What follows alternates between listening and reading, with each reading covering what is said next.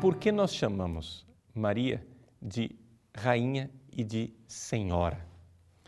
Bom, o fundamento para essa tradição da igreja, uma tradição de dois mil anos, de chamarmos a Virgem Santíssima de senhora e de rainha, está exatamente no fato de que o seu filho é rei.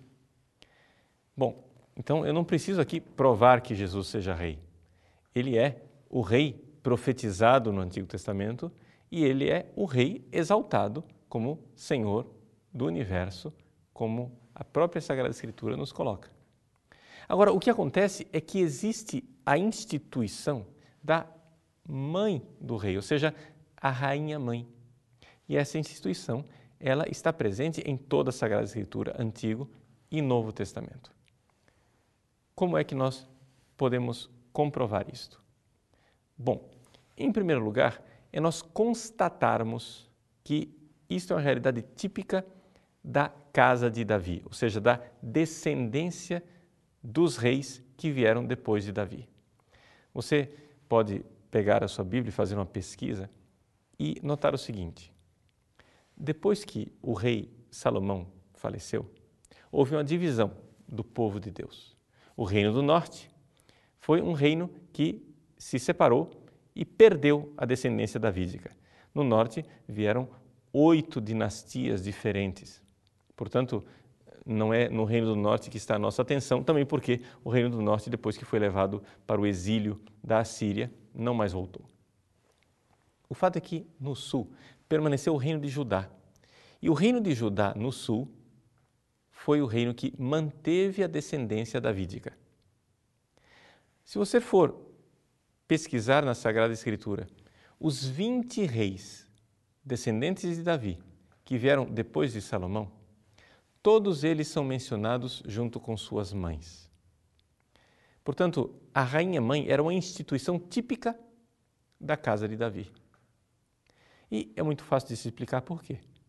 Porque os reis davídicos tinham todos muitas mulheres e inúmeras concubinas.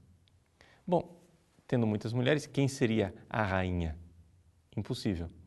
Então, já que ele tinha muitas mulheres, mas tinha somente uma mãe, era a mãe quem assumia o lugar de rainha-mãe. E para isso há um título. O título é Gebirá.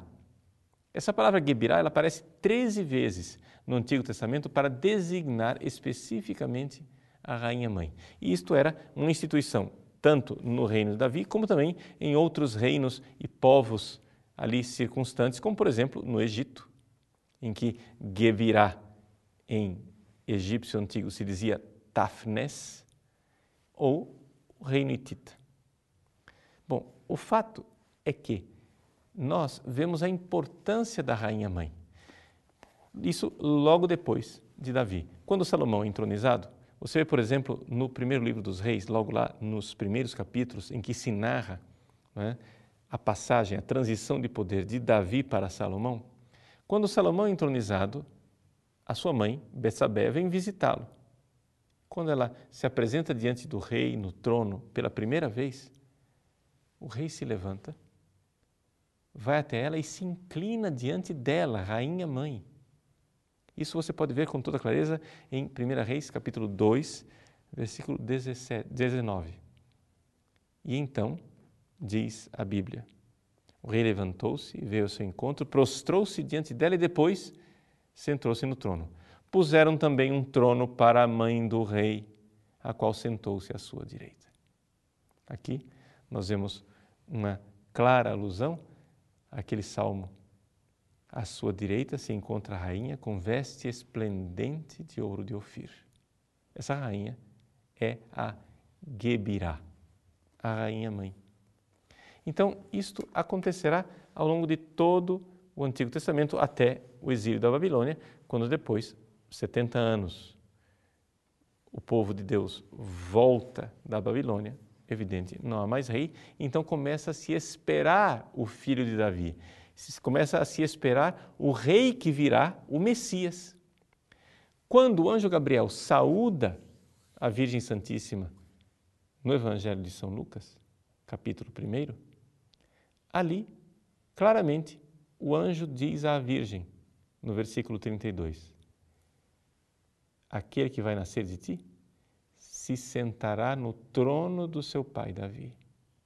Ou seja, o anjo Gabriel está saudando a rainha mãe, a ave cheia de graça. O que vai nascer é o rei, filho de Davi. E, mais do que isso, será filho do Altíssimo também, como o próprio anjo o revela.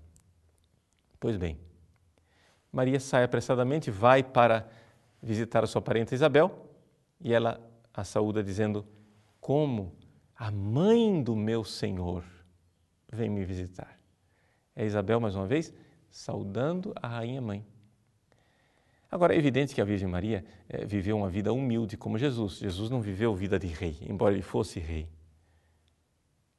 Nós precisamos esperar a ressurreição e a ascensão ao céu para que Jesus, na sua glória, seja realmente entronizado como é, o cordeiro imolado, mas de pé, aquele que reina e triunfa. Bom, esse reinado ele é descrito no Apocalipse de São João. É então que nós notamos que também no Apocalipse de São João aparece uma rainha mãe. O capítulo 12 do Apocalipse diz assim: que no céu apareceu um grande sinal. Uma mulher vestida com o sol e tendo a lua debaixo dos pés e sobre a cabeça uma coroa de doze estrelas. É sem dúvida alguma uma rainha mãe. Existe uma certa polêmica de interpretação com relação a essa passagem do Apocalipse, porque é evidente os evangélicos protestantes não aceitam que aqui nós estejamos falando de Maria.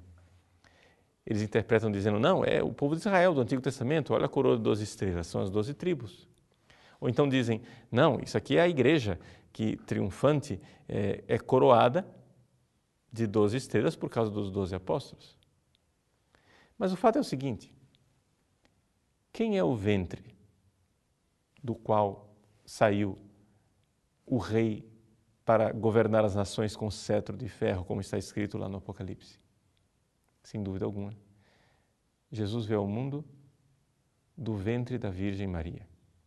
Portanto, aquela mulher revestida de sol e com a coroa de estrelas é a Virgem Maria. Que ela simbolize o Antigo Testamento e o povo de Israel, ou simbolize o novo povo de Deus e a igreja, é o significado simbólico daquela mulher real e concreta que é Maria. Portanto, é Maria que pode ter uma função simbólica como filha de Sião, a realização do povo de Deus do Antigo Testamento, ou como sendo aquela que é a igreja no seu estado pleno e perfeito. Mas o fundamento é que trata-se realmente da Virgem Maria.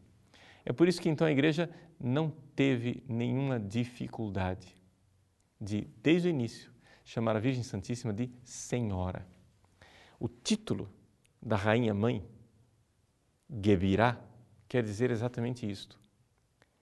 Gebir vem de, do verbo gavar, que quer dizer ter poder, senhora, um senhorio.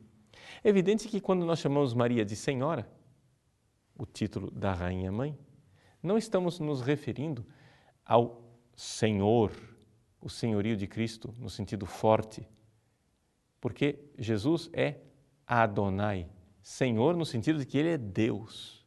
Maria não é Deus. Então temos que aqui colocar uma distinção evidente. Chamar Jesus de Senhor é reconhecer que Ele é Deus. Chamar Maria de Senhora é reconhecer que ela é a Rainha Mãe.